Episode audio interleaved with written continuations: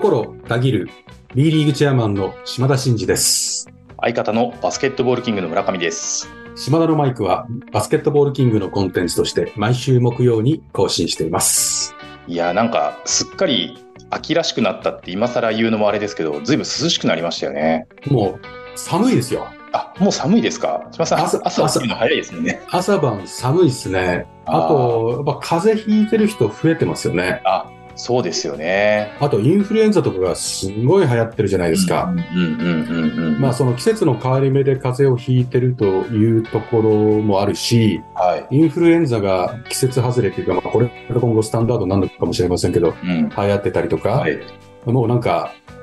よくわかんなくなってますよね。うん。こう、季節が、もともと我々の中である季節のまああり方というか、うんうんそういったものがもう、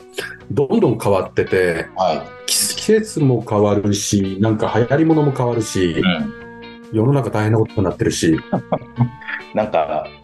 我々人類も適応していくのが大変なやっぱ時代になってきたなっていう感じやっぱしますけどね、なんか。そうですよ。やっぱりこう、大きいものがね、はい勝つんではなくて、うん適応したものが勝つと。うんうんうん。まあ、ダダーウィンの進化論じゃないですけど、うんやっぱこう、常にアジャストしていかなきゃいけないですよね。何かにつけてね。確かに。き気温においても、なんか、世の中の動きについても、ね、だからバスケット界なんかもいろんなこと起こりますけど、まあ、常々ね、こう、適合するというよりは、こっちの場合、新しく先を先を行って、はいはい。多少ずれても進むぞっていうところがあるんで、うん。適用の前にベースを変えていくぞみたいなところがあったりするんで、まあまあまあ、それはきちっと説明をしながらね、はい。皆さんにこう、適合していただけるようにうんうんうん。やっていかなきゃいけないなとうん思いますね。なるほど。季節の話から。確かにうんですね。今日はず、あれですからね、オンラインでね、収録してるんですよね。はい。なんで、ちょっとテンポがね、あの、リアルと違うかもしれませんけど、はいまあ、。最近このオンラインでうんこの収録するっていうのもだんだん慣れてきましたよね。そうですね。うん。手軽にいつでもやれるっていうのはね、やっぱりオンラインの良さですから、うんリアルとオンラインの良さみたいなことをね。いや、ハイブリッドですよ、もう本当に。うんうん。リアルの重要性は高まりつつも、そこに一辺倒になってしまう非効率を、なんとかしようと思ったら、やっぱりこう、バランスのいいハイブリッド。はいはい。まあ、これに尽きるから、この収録もね、時々ちょっとスケジュールが合わないと、これオンラインでね、はい収録することになりますけど、まあ、これはこれでね、やっぱ慣れていかないとね、はい。いけないですよね。そうですうんね。まあ、収録はやっぱりこう、リアルじゃないとなんかテンポがね、とかって言ってると、やっぱりこう、なんですかね、おじさんチックになっちゃうから、ダメですよね。うんもうそんなことを言わないで、うんいかなる状況でも、はい冒頭の話じゃないけど、適合していくと、はい。フィットしていくことが大事だと思うんでね、はい。頑張っていきたいなと思いますね。はい。まあ、そんな環境の中お送りする本日ですけども、うんあの、お便りをね、あの、結構皆様からいただいてますので、えー今回はお便り紹介ということで、えー本編の方は進めていきたいなというふうに思っております。OK です。じゃあ今回はお便り会ということで、えーその内容に対してお答えしていければなと思いますので、よろしくお願いいたします。はい、よろしくお願いします。はい、えーそれでは島田のマイク、スタートです。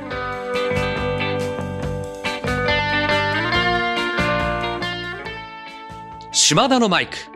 この番組は全国ドライバー応援プロジェクトの提供でお送りします。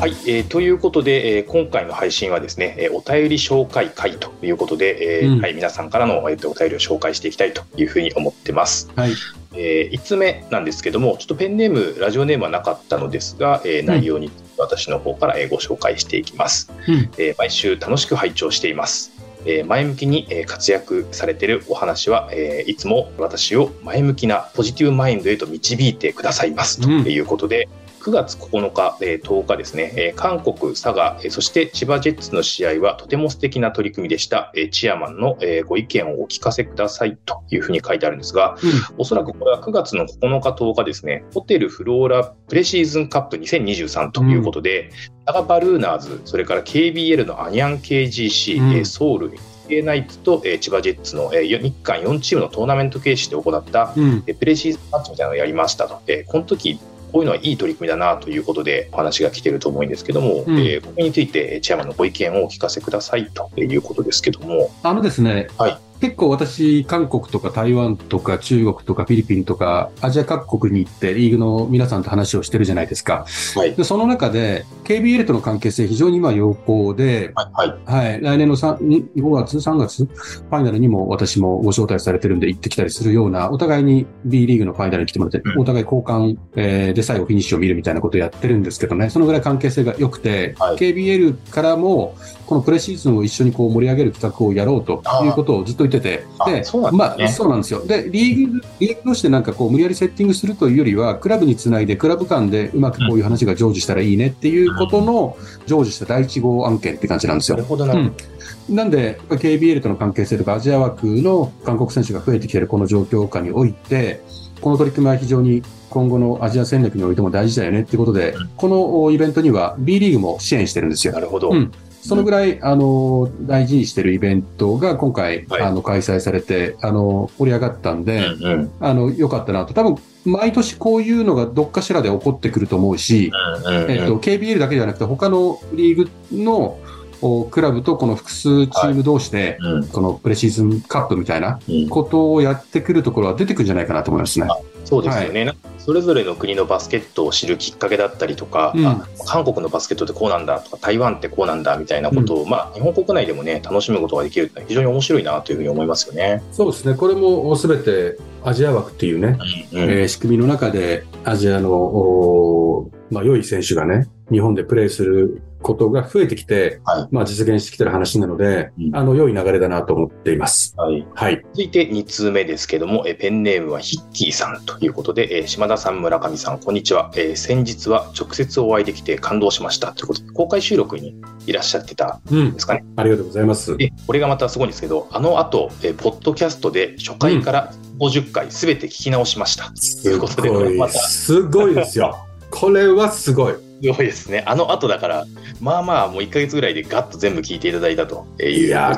これはね、150回って、例えばね、はい10分ぐらいの番組とかだったら、1.2とか1.5とかでやって、やれないことはないですけど、意外と島田のマイクは、ボリューミーですから、そうですよね。長いやつは長いですから。長いですからね、これをすべて聞き直すのはね、すごいと思う。ありがとうございます。嬉しい。そして、そうなんですよ。我々もすっかり忘れてるぐらいの勢いなんですけど、昨年1月、新年の抱負でファンミーティングのことを話されていましたねっていうふうに、あ、うんそうだったなっていうのを僕も思い出したんですけど、そこまでちゃんと聞いて書いていただいてると。ああ、もう、私は覚えてましたよ。本当ですか？さすがですね。今回のこの企画の前提には、そういう、まあ、そもそもやりたかったから言ってるからやってるしみたいなところありますけど、うん。ねうん、全然覚えてました。はいはい。で、えー私もこれまでは聞く専門でしたが、初めてハガキを書いてみましたと。うん。で、ここから質問ということで、えーうん今日の質問は、全国各地に新幹線や飛行機でえー柴田さんが移動されているときに、うん、どのようなことをして過ごされていますか、えー私も毎日宇都宮から東京まで新幹線通勤をしているので、うん参考させていただきたいのですが、おすすめの過ごし方があれば教えてくださいというあ、ことだそうです。なるほど。ヒッキーさん、宇都宮から来られてる話を私もしてるんで覚えてますね。はいはいはい。はいあありがとうございます、まずは。そうですね、これね、本当に移動時間って、それぞれこう、過ごし方いろいろだと思うんですね。で、私の場合は、もうその移動時間ってすごい大事だと思ってて、は例えば飛行機だったら今国内線だったら Wi-Fi もつながるじゃないですか。あそうですよね。まあ、うんもちろん新幹線の中だったら Wi-Fi、Wi-Fi って普通にネットにつながるんで、はいまあ基本的に何かしらやってますね。うんででで、基本的にはルーティンがあるんで、は家を何時に出るかによって、そのルーティンの進捗具合によって積み残したものをあややっつけるっていう観点。うん結構その朝毎日決め決めて聞いてるボイシーとかの、はいえーニッポン放送さんもそうですけど、番組で好きな方の話を聞いてたりする、そういうのを聞いてたりとか、はいはい。YouTube で興味のある案件についてちょっと深掘っうん検索して深掘って収集するとか、うんあとはもちろん英会話だったり新聞だったり、あとは毎週雑誌を4、5冊読んでるんですね。はい。うん、その雑誌をバーッとお毎日目を通してるんですけども、そうそういうのをあの見れてないものをバーッと見たりとか、あとニュースピックスとかで私はあのニュースピッカーでもあるんで、あ、そうなんですね。き記事をバーッと読んでコメントを打ってたりとか、これ、これがなんか普通に日常的な、うん。あのルーティンなんですけど、まあ、当然その、その日の仕事の準備してたりとか、移動してて、着いたら講演とかっていうのもあるし、着いたらセミナーとかもあるんで、その資料を読み通したり、飲んだりとかしてることもありますし、とにかく何か詰め込んでやってますよね。割とじゃあ、インプットに結構時間を、その移動の時間を当ててるってことは、完全にインプット。ああ、なるほどなるほもうこ講演とか出張で、あの、現地について知事と会って、市長と会って、講演して、スポンサーと会ってる時から、バーってスケジュールあったら、そのスケジュール確認して、そこでクラブのことを調べたりうん、クラブのやってるう SNS とかを見たりとか、最新のクラブクラブの情報とかを自分で収集して、ど。うん。現地行っても、そつなくこう話せるようにインプットしたりとか、まあ、とにかく徹底インプットですね。だから寝るとか、うん。移動中に寝るとかは絶対ないですね。で、なるほど。これ、これは移動の行きの話です。はい、はい。帰りはノート書いてます。ああ、そっか。その日の締めですからね。うん。帰りはノートを飛行機の中でも、うんえー新幹線の中でもノートを書いてますね。たとえ酔っ払ってても。そんな感じ。はい。移動は、えー行きはインプットに、えー帰りは、えーノートを中心にアウトプットで、そうですねということですかね。そうですね。だから結構1時間とか2時間とかうんうん。30分とかいろんな移動ありますけど、やっぱ移移動って積み重ねるともうとんでもない時間なんですよね。ああ、そうですよね。ですから、い移動ってともすれば、なんとなく雑に YouTube 見てたりとか、なんか雑にこう、なんとなくネットサーフィンしちゃったりしがちじゃないですか。場合によってはゲームとかで少しうんこうやったりとかね。でもね、それ積み重ねるとやっぱ大きいんで、あの、何を過ごすかは自由ですけど、はいすごく重要な、うんあの時間だって捉えて向き合うっていうことは大事じゃないかなと思いますね。はい。ありがとうございます。うん。まあ、ヒキさんからのね、ご質問には今答えていただいた最後にちょっと一言ですね、えー宇都宮ブレックスもえー新アリーナを今のアリーナの隣に建設する予定であることを、えー市長が発表しましたと。えーぜひ、うんことも島田のマイクで取り上げてください。楽しみにしています。というようなことなんですけども、えー宇都宮もじゃあ新たにあアリーナのという話が発表されたということなんですね。まあちょっとタイミング見てね、うん。ブレックスの藤本さんともお話ししたりとか、良きタイミングがあれば行きたいなと思ってますけど、はい。あの、アリーナの話がこう動いてるっていうのは、すごく嬉しいですよね。うん。はい。また何か、はい。あの、情報キャッチしてですね、はいクラブに行くようなことがあれば、はいあの、またこの番組の中でお話をしたいと思います。はい、ありがとうございます。続きまして、えー、3通目ということで、えーまあ、井上さんと、えーいつもですね、おはがきをいただいている、えー方ですけども、えー柴田さん、村上さん、こんにちはと。えー9月23日頃、必ず咲く彼岸花が今年は10月1日頃咲きました。異常気象ですね、と。まあうんね、冒頭ちょっとね、季節のお話もしましたけど、やっぱりこう、そういうね、花の咲きぶりとかでも季節のちょっと変化を感じるなというところですが、えー井上さんからですね、井上さんもまあ、先日あの、公開収録に来ていただいたということなんですけども、えー先日の公開収録の中に、うん。推しを取るのがいいという、えー話がありましたが、うん。うん。うん。えーそのチームのボランティアというのが、まあ、一つのこう推し活としても面白いんじゃないかなと、思って、えーいろんな方と知り合いになったり、えーたまにはまあ選手も出てきたりということで、えん。B リーグをも楽しめるようにえーなると思いますが、えーボランティアという活動を、まあ、推し活の一つとしてやってみるのはいかがでしょうか、うん。このあたりってどうお考えですか？ボランティア存在というか。そうですね、ボランティアの方たちは本当にどのクラブにおいてもいらっしゃって、もうそのサポートたるや、本当にありがたい話で、うんうん、で、そのボランティアの皆さんのありがたさっていうのは大きいんですけど、どうしてもね、日常的にバタバタしてるとね、はいはい。えーそこへの感謝の意を伝えきれなかったりとか、やっぱり皆さん、クラブに対して思いが強いだけにね、はいはい。逆にボランティアをやると、うん、そのクラブの表層的なところだけじゃなくて、うん。裏の裏も感じることがあるんでね、はい。それは、あ推しということだけではなくて、そのクラブをこう深く認知するっていう意味では有効だし、まあ、それをもってすっごい好きになることもあると思いますし、はいはいはい。うん、逆にそれを知って、あまりにも裏の裏を見見えすぎて、うんちょっとうんってなることもあるかもしれないんですよね。うんですから、結局、あの、ボランティアとして関わることは、深くボランティアの仲間とかね、うん。クラブとか、たまには選手とか含めて、深くなり得ることですけども、そ、そこら辺のところはいろんなパターンが、あの、すごく良いことと、あまりいろんなものが見えすぎちゃうと苦手なんですっていう人だと、逆にうってなることもあるかもしれないんで、なんか、それはクラブによってやはり、そのボランティアさんに対する配慮みたいなのが、ね、少し違ったりすることもあると思うんで、なんかそこ、そこら辺はこう、念頭に置いて関わってもらうのが、すごくいいのかなって思いますね。そうですよね。まあ、うんいろんな関わり方とね、まあ、あの、個人差もあると思うので、こう、うん。感じ方とかもまた違うかなと思いますけど、まあ、井上さんは、えー推し活としての、まあ、ボランティアというのも、まあ、面白いのかなということで、ぜひ、なんか興味のある方、いや、もう推し、もう基本的に推し活としてのボランティアだと思いますよ。ボランティアとして手伝ってる方たちは基本的にコアのファンの方が多いんで、もう愛が溢れすぎて何かできることはっていうところで来てるんで、ファンの中での、コアファンの中でも、表にこう見せてるか見せてないかは別として、心のそのコア感は最上級の皆さんが多いんで、そうですようね。ん、だからあの、そういう方たちに支えられてるっていうことには、常々クラブは感謝しないといけないと思いますし、ほとんどしてると思いますけどね。はいうん、だからこそあの、どこまでも深く知り得る立場にもなっていくんで、まあ、そこをこううまくバランス取っていただけるといいかななんて思いますね。うん。はい。はい、ありがとうございます。えーそしてですね、4通目ということで、こちらももう、えーもう常連にえーなりつつありますけども、えー名鉄インカリアの、えー支配人様から、えーまたお手紙をいただいていますと。えー先日は公開収録に参加させていただき、誠にありがとうございましたと。うん。島田チェアマンの軽快なトークが大変面白く、あっという間の3時間でしたと。あっという間の3時間ってめっちゃ長いですよね。はい。めっちゃ長いですよね。えーまあ、参加する当日、勝手に達夫ルーム無料宿泊券を持参し、大変失礼しましたと。あの、チェアマンの粋な計らいで、じゃんけん大会でえープレゼントすることになり、えー3名の皆さんにお渡しできて大変嬉しかったとい。やー、すごいですよね。はい。もう、営業マインドもですね、うんえーもう、長瀬さんはいつもしっかりされてるんですけど、うんここでやっぱり、こう、さすが営業マンだなと思うんですけども、えーそんな達夫ルームですが、うんこの10月、新シーズン開幕を機にうんバージョンアップをしましたと。うん。室内だけだった装飾を今回はバスルーム内まで広めました。ということで、まあ、写真なんかもいただいてるんですけども、えーうんさらにパワーアップした、えー、タツオルームですね、はいはい。えーこちらにご旅行の際、まあ、お立ち寄りくださいと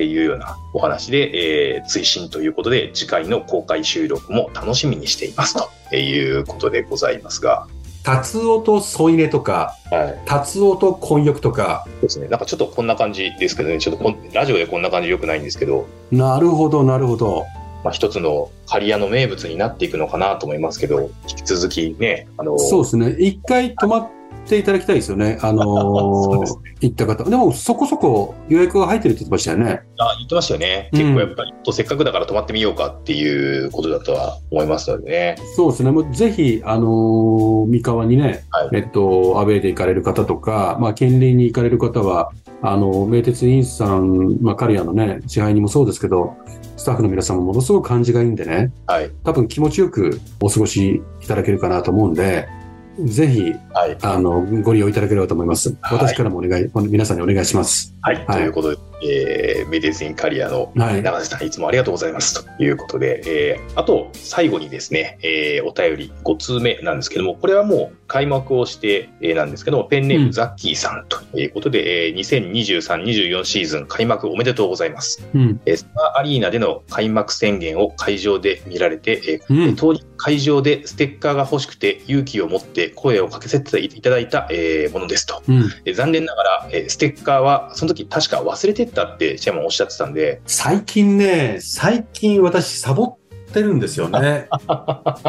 ダメですよ、ちゃんと持っていかないと、そこは。はい。はい。残念ながらステッカーはいただけませんでしたが、えーツーショットを佐賀最高ポーズで撮らせていただき、とても嬉しかったです。はいはいありがとうございはます。えー佐賀アリーナの人気はいかがでしたか、今後も島田のマイク楽しみにしてます。ということでですね。い。まあ、もものすごい盛り上がってたっていうのはもちろん、あの、開幕戦だったんで、はいまあ、7000人以上も入ってね、はい。盛り上がってたのはもちろんそうなんですけど、はい。やっぱり佐賀のなんかこう、ファンの皆さんのノリうんみたいなことが、こう、バージョンアップしてるなっていうのがすごく嬉しかったですし、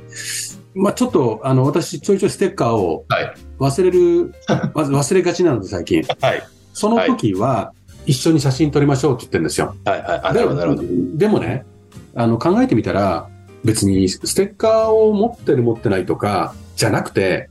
写真とか、うんサインだとか、もうそういうのは、私はもう気軽にやりますからね。はい。うん。ですから、あの、ステッカーがないからとかじゃなくて、やりますんで、うん。ステッカーはなるべく持つようにしますしはい、それがどうこうではなくて、全然言ってくださいね。はいどの会場でも。はい。そうです。はい。ということでございます。ちなみにちょうど開幕のね、話になって、まあ、あの、佐賀7000人以上のっていう風な、えー入場者があっても、先出し開幕から非常に盛り上がったというお話もありましたけども、うん。実際ね、10月14日のアルバルク東京対宇都宮ブレックスでは、えー1万40名、えー翌日15日の、えーまあ、同じカードですね、うんえーこちらは1万225名ということで、うん。え2日連続で最多入場者数を更新したりとか、うんそれから、アルティーリ市場さんもそうですね、えー5294人、えー越谷アルバも4068人ということで、合計18クラブがホームアリーナに平均4000人以上の観客を集めれば、好調な滑り出しだったということも結構ね、周辺のニュースで話題になってましたけども、うんこのあたりいかがでしょう？滑り出しの状況をチェアマンからご覧になってと。すごいですね。これもちろん、我々毎試合、こう、入場者数を当然記録をし、うんえー残りの試合で、この流れでどう推移していったら、どのぐらいの感じでいくかというようなことをシミュレーションするんですけども、はいはい。B1、B2 ともね、まあ、開幕2節終わって、好調な滑り出しじゃないですか。はい。まあ、この状況から鑑みて、まあもちろんこの開幕節がずっとどのチームもホームゲームでうん。全て続くわけじゃないんですけど、はい。この開幕2節ぐらいの威力でシーズンをフィニッシュしたらどうなるかってシミュレーションしてみたらですね、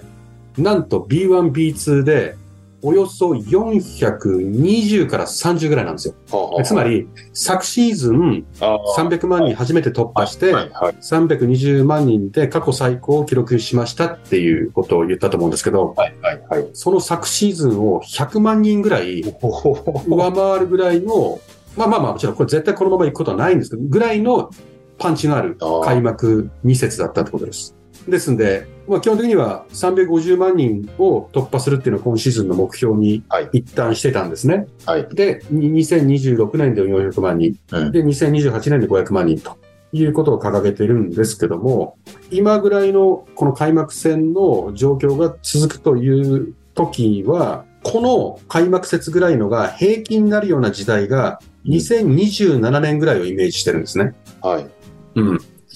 ですから今2023年ですから、み皆さん想像していただくと、B リーグが2027年間、今から4年後ぐらいをイメージしているのは、この開幕節がアベレージになるってことです。ああ、なるほど。はい。というふうに考えると、今回の開幕節のいい感じの数字と、これが日常だったら、それはすごいよねっていうことの想像だけをしていただいて、あの、もらえればなと。うんまあ、このブレックスも過去最高とかね、RTD さんも、ブレあの、アルファーズもそうですし、まあ、今回顕著だったのは B2 がすごく頑張ってましたね。ああ、うん。B2 がめちゃめちゃ頑張ってたのと、まだ2節しか終わってないんで、今、今なんかね、うん。この平均入場者数のことを語っても意味ないんですけど、今、例えば B1 だと、上位6クラブは5000人超え。で、えっ、と、4000人超えだとしても、えー24分の16クラブが4300 300。以上うん、うん、うん、う。うんんっていう感じ。なんで、まあ、幸先のいいん。滑り出すうん、ですというのはうん。そういうことなんで、まあ大事なことはいろんなところで言ってますけど、まだホームゲームをやってない琉球とかね、うん。いるんで、また積み上げてくると思いますし、はい、はい。えー他のクラブも開幕成功したところが2節3節目以降、どこまで持続できるかというところがキーになってくると思うんで、B 革新のお審査シーズンでもあるんで、各クラブ努力してますから、そこにね、うまい形でワールドカップ効果が乗っかって、地元のファンの皆様が応援いただければ、いろんな奇跡が起こると思うんで、ぜひぜひね、はい引。き続きお力添えをいただければなと思います。ありがとうございます。ということで、今回はですね、あの、お便り会ということで、皆様からの、えー、様々なお便りを、えーご紹介させていただいたんですが、やっぱり、このラジオというか、音声メディアの、まあ、良さというか、こういうハガキを介してのやり取りっうんて、やっぱり面白いですよね。やっぱりね、ラジオは、ラジオって本当にいいですね。出ましたね。いや、でも、お好きですもんね、本当にね。はいご自身もよくいろんなところにご出演ね、ゲストで呼ばれたりみたいなこともあると思うんですけど、先日も、あれ、そうなんですよどうでしたっけ？J-Wave はいで、博士太郎さんとね、旅について、へー。まあ1時間ぐらいの番組で、はいあの、対談させていただいて、今でもね、アーカイブ残ってるんで見ることできますけど、はい。いや、面白かったですよ。この、いろんな番組に出演させていただくじゃないですか。はいはい。何がいいって、皆さんと仲良くなるんですよ、私。あー、なるほど。博士太郎さんの番組出て終わって1秒でもう LINE 交換してましたからね。すごいですね。あとはコンサートもいうことになったり、ですからお友達になれるったり、山下健二郎さんの番組ご一緒して、そこから関係性持って食事に行くとか、立川晴之助さんも日本放送でご一緒させてり、その後落語を見に行ったりとか、いろんなところでお会いしたりとか、やっぱりこう、ラジオって距離感がすごく近くなって、やっぱいいですよね。うん。また皆さんにそういうはいラジオだからの距離感から生まれる人間関係みたいなところをちょっとどっかでお話したいなと思います。はい。はい。ありがとうございました。はい。島田のマイク。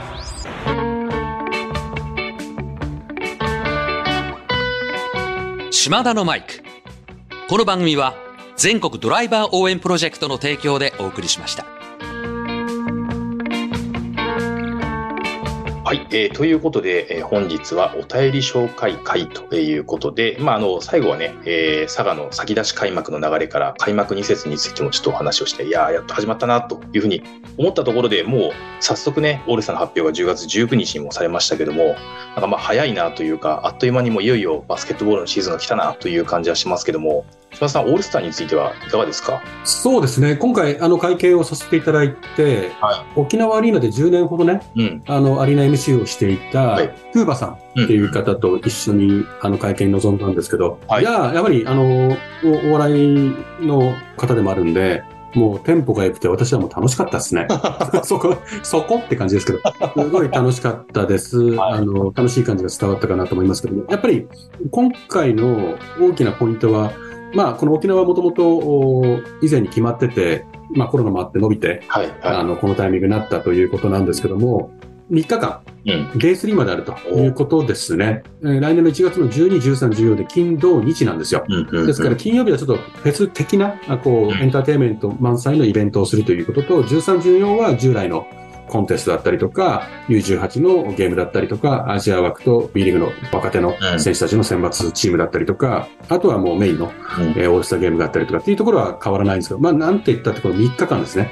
ですから、まあ、ちょうど金土日ですし、はい。あの、今からお休みを取っていただいてですね、はい。ぜひ、あの、会場に足を運んでいただきながらら、沖縄で、えーまあ、旅行を楽しむというようなことを皆さんにこう検討いただけると嬉しいなと思いますし、あの、これから、あの、どんどんファン投票等々も始まるんでね、はい。ぜひ、あの、ご参加いただいて、楽しんでいただければな、というふうに思っています。はい。はい。ということで、はいえっと、皆様、こちらですね、ファン投票については、バスケットライブでの投票がもうカウント3倍になりますから、今11月末まで、えー無料視聴キャンペーンをやってますんで、ぜひこの機会にお申し込みいただいてですね、はいえーまあ普段のゲームを見ていただきたいですし、えーバスケットライブの投票もぜひ、はいあの、お願いしたいなというふうに思っています。はい。はい。ということで、えー島田のマイクでは、リスナーのあなたからのメッセージを受付中です。私への質問、企画のリクエスト、お悩み相談、暗算祈願、何でも構いません。番組で紹介させていただいた方には、島田のマイク、オリジナルステッカーを差し上げております。宛先は概要欄に載せております。あなたからのお便りをお待ちしております。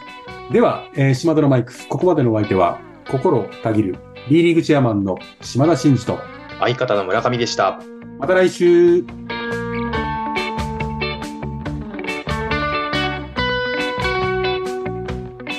お聞きいただいたコンテンツは、制作、バスケットボールキング、制作協力、B リーグ、配信、日本放送でお届けしました。